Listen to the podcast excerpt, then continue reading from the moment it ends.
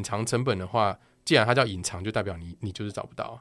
哦，对，有道理，你只能努力去找它。可能就是突发状况会有的成本。对，那你可能就会在我刚刚说，你留一点点 buffer 在那边，嗯，你不要把它抓这么紧。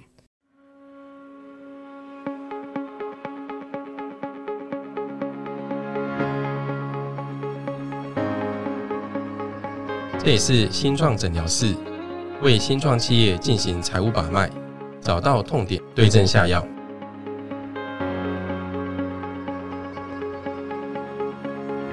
大家好，我是 UCFO 鼎生，我们又来到了每个月十号这一个新创诊疗室的单元。哎，不是，我们本来就是 新创诊疗室，只是对对是诊疗室单 元。对，只是诊疗室单元这样子。今天就是要回答大家的问题。那所以，我们是请 Yoko 来帮大家念一下今天的问题。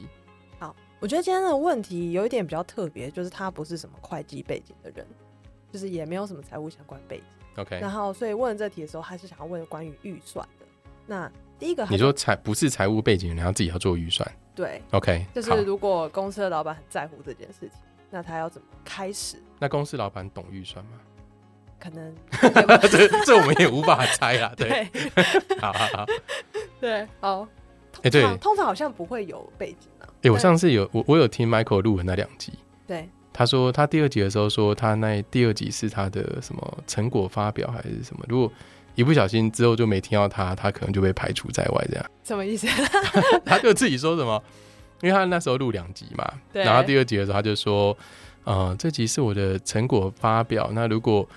观众听众的那个回响没有很好的话，以后大家就可能再也听不到他的声音。哦，这样对，好这样讲，所以我们今天就是直接打算把他排除 掉，没有啦，开玩笑的。如果鼎生下一次又需要他带反，可能又要来了，这样。对，他可能又会来的。是，好，那我们继续讲。刚刚讲到，嗯，这一个这一个问问题的人，他是没有会计背景，我们只知道到这个程度。那所以他是主要想要问，如果他在开启或进行一个专案之前，他想要列举出提供一份尽可能详细的预算表，比如说里面要有哪些科目或者是哪些项目要包含在里面，但他却会不知道他要包含哪些关键指标啊、细节或隐藏的成本。那他在准备文件的时候，是不是有什么建议可以来去检查这份文件有没有什么问题，有什么是必须的，以及如何确保预算表的全面性？了解，我觉得这问题哦，这问题我觉得很难呢，因为如果他是完全没有财会背景的话，然后他又要编一个预算，我猜想这一个应该是属于专案的预算。对对，就比如说我现在要执行什么样类型的专案，我随便讲啊，假设我要去开一间餐厅好了，嗯，这可能是一个专案类型，然后或者对是说我现在我要跟 A 厂商合作，然后他嗯要买我的某个服务的时候，我要跟他开一个专案，那我要对开始去估估计说我关专案成本有多少。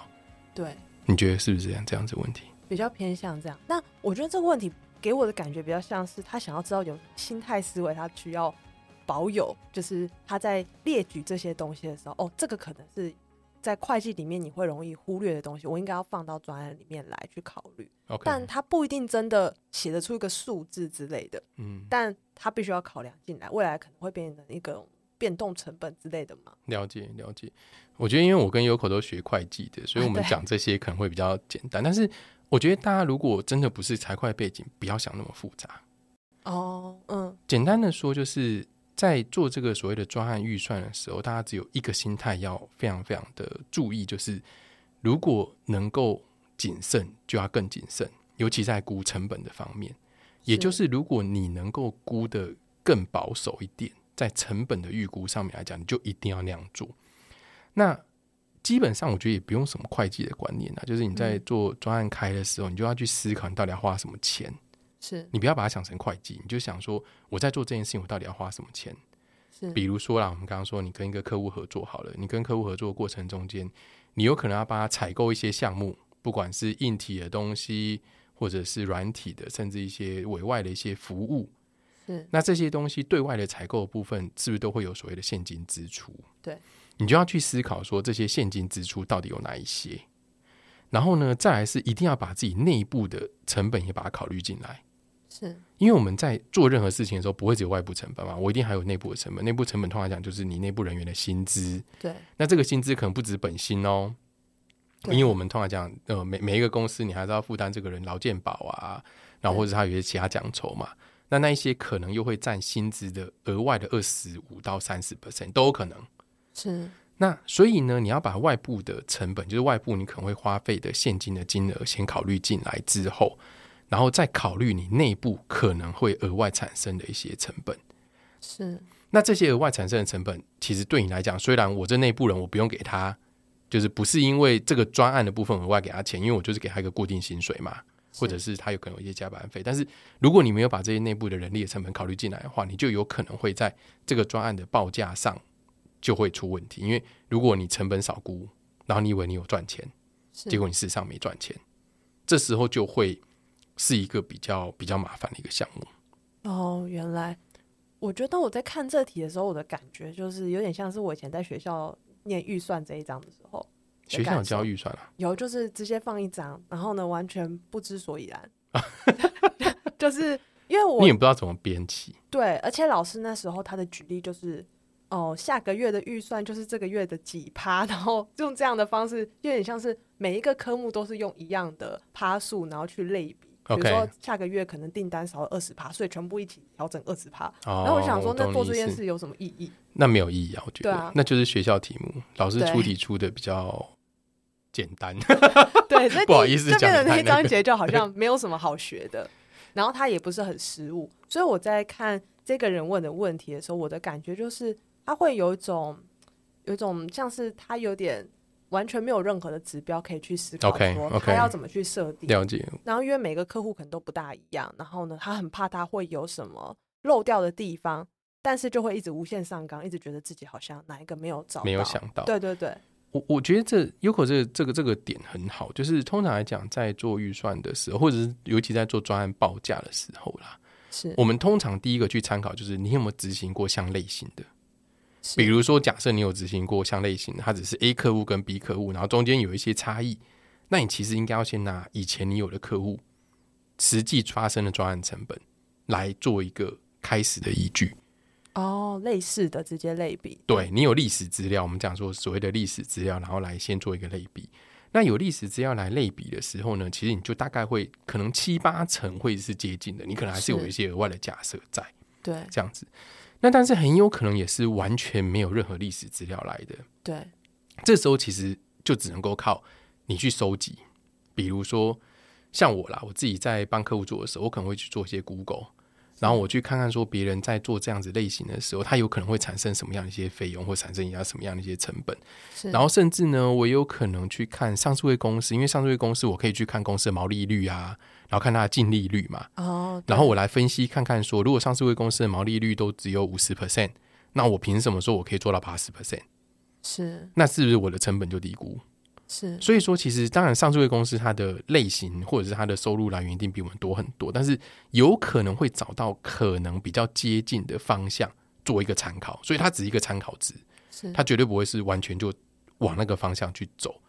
那所以说有一个历史资料，然后还有靠自己去收集来的一些额外的一些讯息，我觉得它逻辑上来讲的话，就可能有一个出发点可以去做。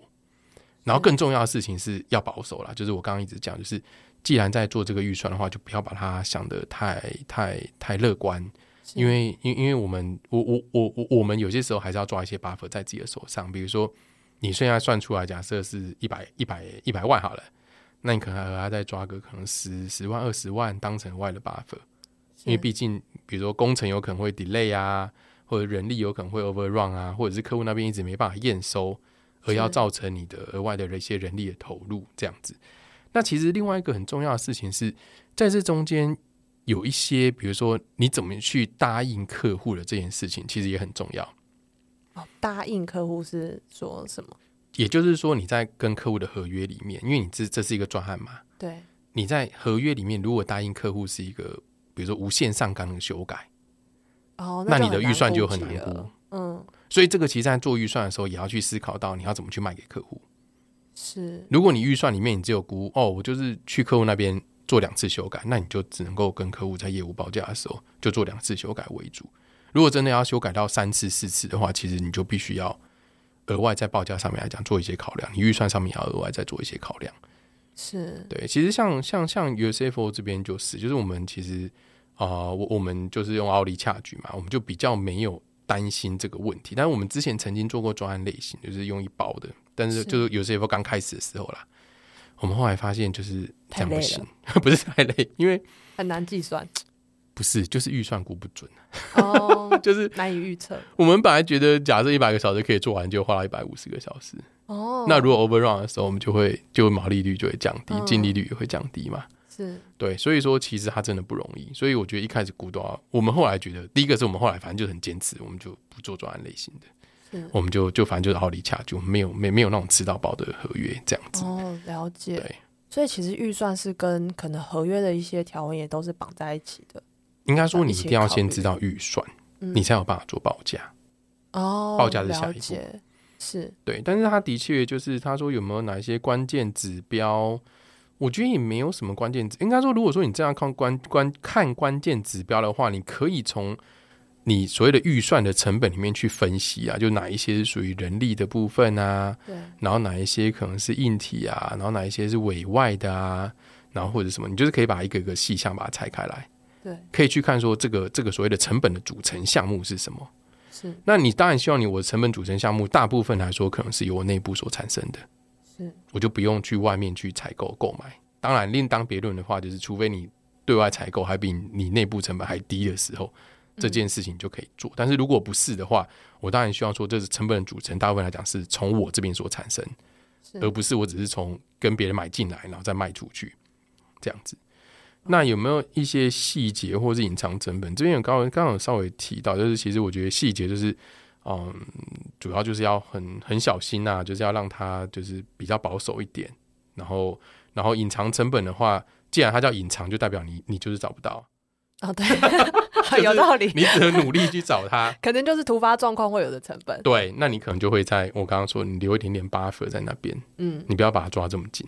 了解。对我们刚刚说，你可能留个十万、二十万、十趴、二十趴的 buffer 在里面，可以 cover 掉一些隐藏成本。就不要纠结在我一定要找出各种可能的突发状况。 你在初期是，但是你你你要努力的去想，但是你就是还是有可能会额外发生。那对到时候你只能够只有两个路嘛，第一个就是这个隐藏成本原则上来讲还落入你原本的，我刚刚说你有留留一点 buffer 的区间内，是那你就 OK。但是如果说这个所谓的隐藏成本或者突然之间冒出来的成本是超过你想象的，你只能重新跟客户去谈这个合约能不能做修改，是，或者他能不能去支付这一块。了解。对，不然的话就就对公司来讲就就就有可能会赔钱的。哦，了解。我听起来觉得也是要做一个持续的追踪，就到底现在成本跟我原本预想的有没有差别？这样对啊，我就在想说，其实那些隐藏成本，我们刚刚在讲，就是他就是会有有可能会想不到啦。我觉得，但是这个其实是靠靠很多的经验所累积的，所以我们常常在看很多有经验的财会人员呢，或者是很多有经验的财务长，他其实可能会比比较比较刚开始出社会啊，或者是刚开始在练习的人，他会有更容易抓出来所谓的隐藏成本在哪里。所以其实这会吃产业的知识。哦，了解。也就是说，假设你对这个东西是非常熟悉的，你应该要可以知道说，哎、我这东西到底花钱花哪边？比如说，我我我有很多不同类型的客户，或者是我自己在不同类型的客户去服务的时候，我刚进去的时候，我的产业知识可能是没有像里面的人那么深的，是我也是要靠经验的累积，然后呢，慢慢去看说，哦，原来这个产业它就有很多会这样子发生的一些项目，所以我觉得像这些所谓的隐藏成本或者是隐含的一些成本，在你一开始的时候，如果说你是进到一个真的全新全新你都完全没有碰过的话，我只能说你 buffer 就是要抓大。我们刚刚是说，比如说十到二十 percent 的东西，你可能在完全都没有做过的时候，你可能不好抓二十到三十 percent 以上。是这样的话去才可以去 cover 掉你对于这个产业上面不熟悉的项目。那当然，另外一种方法就是找人问啊，哦，也是哦。对啊，因为可能对大家总是有朋友嘛，那这 就是你朋友准 的备人员太差，没有没有听我们节目的听众都人缘非常好，所以而且我我我我我了解我们很多听我们的都是财会背景的人，一定很多是朋友啊什么的都可以问。应该是至少你有同校的同学，可能也有做过，他们可能也可以问一下之对啊类的。对，然后如果他们可以给你一些建议的话，其实会比较容易一些。不然的话，一样就是就是那那些我们所谓的隐含的项目，它它不要变成一个太大的意外，那个事情很重要。是，我觉得这样听下来，总结来讲就是，反正如果你没有经验，你就是保守再保守。对，把如果你抓不出来那个可能的隐藏项目是什么，那我们干脆就是抓一个 buffer 出来，让你的那个看起来没错不要太乐观。对，那到时候有一些隐藏成本出现，就可以丢到那个 buffer 里面，至少可以 cover。那我觉得另外一个就是刚刚鼎盛前面讲到，我觉得很重要，就是如果你有历史，比如说你是在做专案的，你一定会有类似的专案。那如果没有，也有一些其他专案可以去参考。那先把它拿来参考，然后呢去做出出版的预算，然后再加上刚刚说的 buffer，其实就是差不多了。但剩下的，我觉得要有一个心态思维是，你要知道这个东西是要累积来的，没错，它是对要靠经验，对你不可能做一触可及，我就是马上把这个预算做得超好，然后呢达标率每次都九成五。我对，觉得这个对自己的要求有点太高了。对，而且而且还是一样，就是这个东西如果是很 routine 发生的，你可能可以那样做得到，哦，是对，但是它如果不是 routine 发生的，其实你就要预期它有变化，对，哦，了解。好，我觉得今天讲的就是比较实务，也比较很符合我们诊疗室平常是在聊比较偏实务，跟你应该要用什么角度来去看一件财，不管是财会相关的问题，或者是管理相关的问题，希望可以让这个提问的人有更理解说，那在预算这块什么地方要注意，那什么地方要抓得宽一点，让自己可能也过得舒服对一点。 对。那我今天讲的有比 Michael 好吗？我觉我得们只能 Mike- 说希望他不要听这一集这样。 Michael 是比较啊，刚刚刚好那两题就是很